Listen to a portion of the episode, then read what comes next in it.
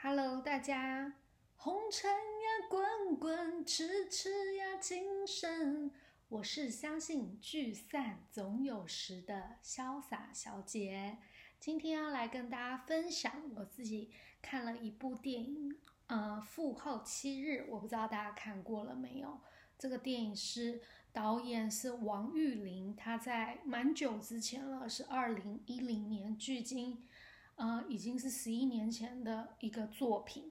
它其实是一个小说改编的故事，所以它也有呃邀请，就是说原著刘子杰来去共同担任这个编剧跟共同的导演。那这个小说我本身没有看过，只有看过这个电影，我觉得。我不知道大家了不了解这个他剧中讲的这个丧礼的整个呃举办的过程。如果你是土生土长的台北市的小孩，我相信你一定会对这个剧完全没有感觉。但如果你是台北市的小孩，也请你听听我怎么讲。我自己我他讲他剧中演的所有的那个丧礼的过程，我都有感受到，因为我的外公。外婆，我的阿妈、阿公太小，我不记得。呃，其实真的就是这样子的一个丧礼的形式。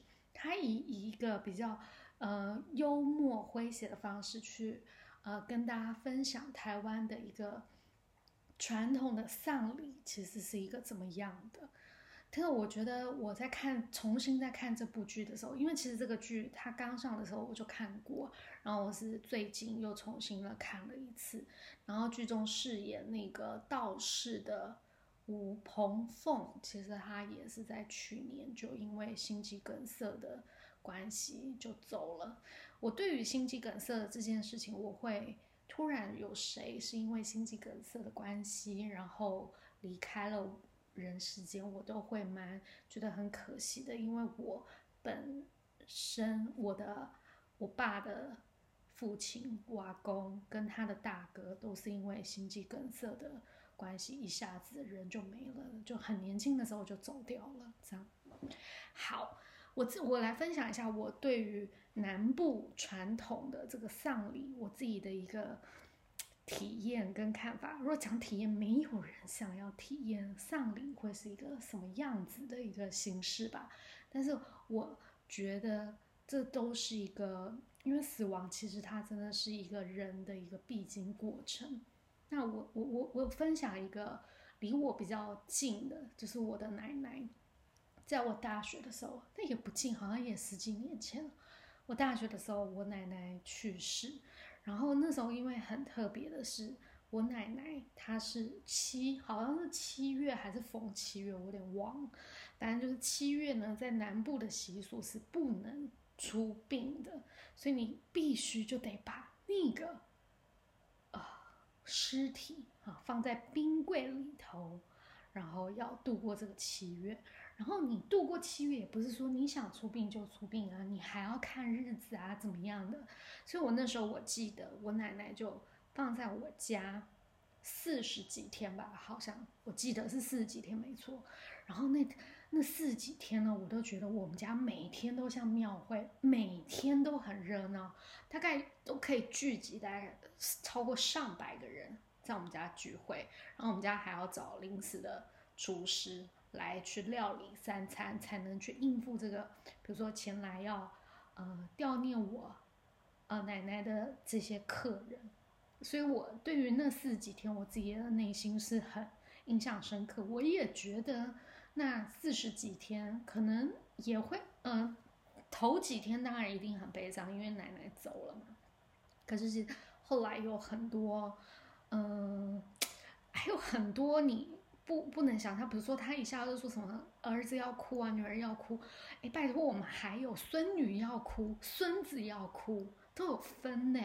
然后我就觉得，我我个人是觉得我很，嗯，不喜欢这些，我我不知道这个的意义在哪，我不是很理解，我也不是很懂。但是反正这就是一个传统，然后大家都要做，你你是晚辈，你没有太多的呃发言权，就是跟着做，就这样。就是我我我觉得我的感受是这样，我觉得嗯剧中有讲到，就是说他台湾的丧礼就是要你很忙很忙很忙，忙到忘记了悲伤。我觉得真的好像很忙哎，我自己是还好啦，因为好像媳妇还要怎么早上五点呢，要嗯请婆婆刷牙，请婆婆吃早饭呢，怎么怎样？我我我心里都想，最好我阿妈现在还吃得到这些饭，我都不相信。而且我阿妈一定也不要吃饭，因为那个拜拜就是白米饭，然后插个香。因为我阿妈喜欢的是吃的是猪皮啊，她根本就不喜欢吃白米饭吧？我想，反正这是我个人的一个体验跟看法啦。那来分享一下我自己对死亡的看法，是我觉得死亡，我不知道怎么去讲这个事情呢？它是不是一个？它它就是不是？就是一个必然会发生的事情，每个人都，你有生，你就是会有死。跟你说，我们像我三十五岁，我我怎么会去想说，哦，死亡这件事是离我很近的？但我去年二零二零年的时候，我的确有一度觉得自己离死亡很近，因为，嗯，去年在。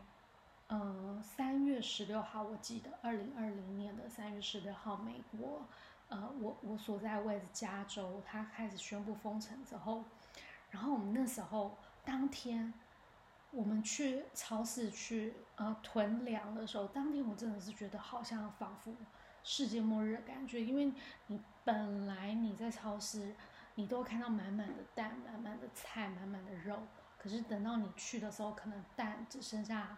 两三盒，然后菜很多也都没有了，肉也是，大家都在，很多人都在排队准备要囤粮，然后有一段时间我很，其实也不对，不是一段时间，应该是长达好七八个月还是怎么样的吧，我都没有出过门，我所有的吃喝穿我都是线上，呃，请人送过来这样子的一个方式。然后我连去倒垃圾或是拿邮件，如果不小心在走廊上碰到了我的邻居，然后就这样会车，我都会觉得超级可怕的。我都会觉得我是不是可能会得病啊？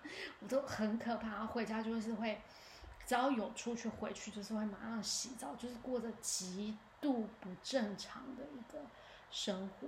因为我觉得太多的重点去放在很怕自己得病，而不是说。去做很多事情，去让自己比较，嗯，去降低自己去得到这个疾病的一个机会。就是比如说，你可能要多运动啊，那你可能要饮食方面更注意，或者说像我自己的问题的话，就是哎，酒不要喝那么多，不然会影响你的免疫力的系统，大概是这样子。所以这是我可能最近对于。我觉我个人觉得我对死亡比较接近的一个想法这样子，但是我自己也有想过，因为去年好像是去年吗？应该是去年吧。罗杰是去年去世的，对吗？